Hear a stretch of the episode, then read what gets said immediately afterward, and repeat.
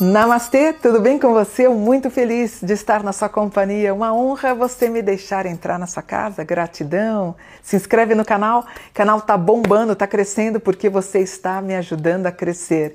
E seja um membro, você vai ter acesso com exclusividade às lives que eu faço duas vezes por mês. Tenho certeza que você vai adorar. Quer deixar um comentário? Eu sempre dou uma lida depois da publicação. Pessoal, Olha, eu tenho 45 anos de experiência na espiritualidade, estou completando esse ano. E eu queria dizer para vocês uh, que todo mundo me pede, até para fazer festas, as cores, né? As pessoas querem saber quem é o orixá regente, qual que é a minha previsão para os orixás regentes de 2023. Sempre quando eu faço os orixás regentes, eu me baseio no planeta, e eu faço isso há 40 anos. Então, por exemplo, o ano de 22 o planeta regente foi Mercúrio. E quem que é um deus mercurial? Exu. Muita gente achou estranho. Ai, Mônica, que estranho. Aí vem aquelas pessoas que não conhecem a religião afro-brasileira e começaram a falar que Exu era do mal. Gente, Exu é uma divindade, na verdade, ele é o recadeiro entre os humanos, os deuses e os seres humanos. Então, Exu é um deus mercurial.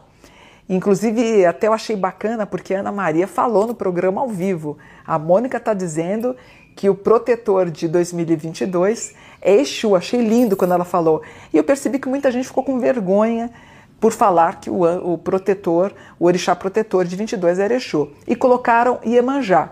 Como Iemanjá é mãe de todos os orixás, não tem problema. Aí o que, que acontece?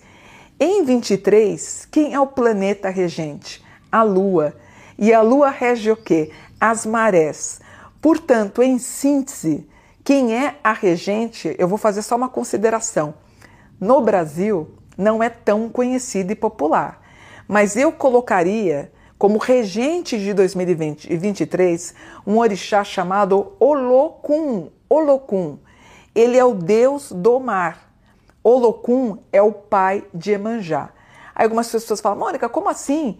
Iemanjá, na Nigéria, ela é a deusa de um rio, tanto que a saudação dela é Odoiá. Odo é rio, Iá, mãe. Iemanjá é a mãe de um rio que deságua no mar. Quem que é o deus do mar? Olokun.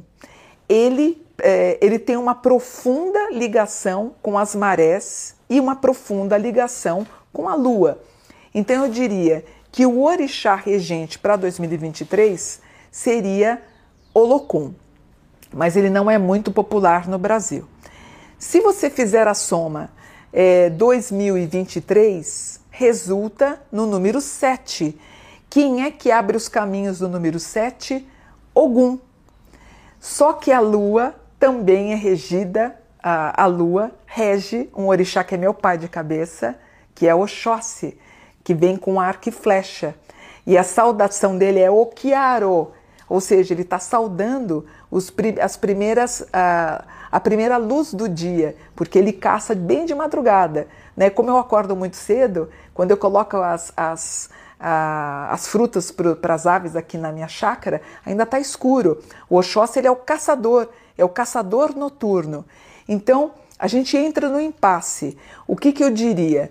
Para 2023, nós poderíamos ter aí a proteção de Olocum, que no Brasil não é conhecido, que é o deus do mar. Inclusive eu tenho aqui que eu vou retirar do meu livro, ó. Olocum ele rege os oceanos, que por sua vez é regido pela lua. As faces de Olocum nas imagens, ele é representado pela lua e pelo mar. Olocum feminino pareceria o Emanjá. E o Olocum masculino, ele lembraria um quase um homem peixe. Lembra muito o, o Aquaman da, da, da, popular dos quadrinhos e no filme. Ele tem inclusive aquela imagem. E assim como as marés, o Olocum vai te ajudar a tomar a decisão certa na, na tua vida. Olocum é chamado de Senhor ou Senhora do Mar. E ele é o patrono dos mares. Então, na forma feminina dele, ele apresenta um aspecto maternal e suave que lembra Iemanjá. E quando ele está na forma masculina, ele lembra os mares revoltos. Aí a gente tem o Ogum. Se você somar 2023, eu tenho 7, que vai lembrar o Ogum, que com a proteção dele a gente consegue abrir os caminhos, né? Inclusive na África ele é representado por sete instrumentos de ferro pendurados em uma haste de metal. A cor, portanto, de Olocum é aquele azul. O ano que vem, por ser planeta Lua, a, a cor vai ser prata, vai ser branco. Olocum também veste branco e prata e um pouquinho de azul. E eu tenho a consideração de Oxóssi, que é regido pela lua, como eu falei para vocês, que a cor do Oxóssi é um azul bem clarinho. Então, é uma percepção, por isso que eu comecei com aquela introdução. Em 45 anos de estudo espiritual, não é que eu estou confusa da proteção.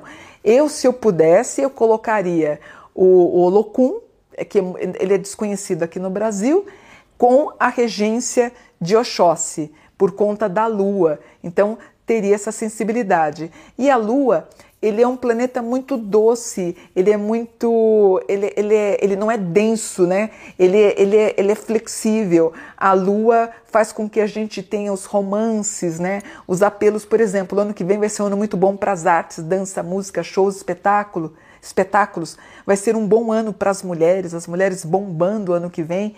Então, eu colocaria Olocum e Iemanjá e Oxóssi. Até como um protetor, eu colocaria, portanto, um Ogum. Não sei se eu fui clara, mas o regente de 2023 seria o deus dos mares chamado Olocum e na terra o deus Oxóssi, que é regido pela lua e é o protetor da caça, é ele que leva a caça, ou seja, ano que vem nós vamos ter muita fartura de comida e a única coisa ruim por ser Olocum, talvez um pouco de invasão das marés nos territórios onde tem cidades litorâneas, se a gente entender da regência da Lua, tá bom?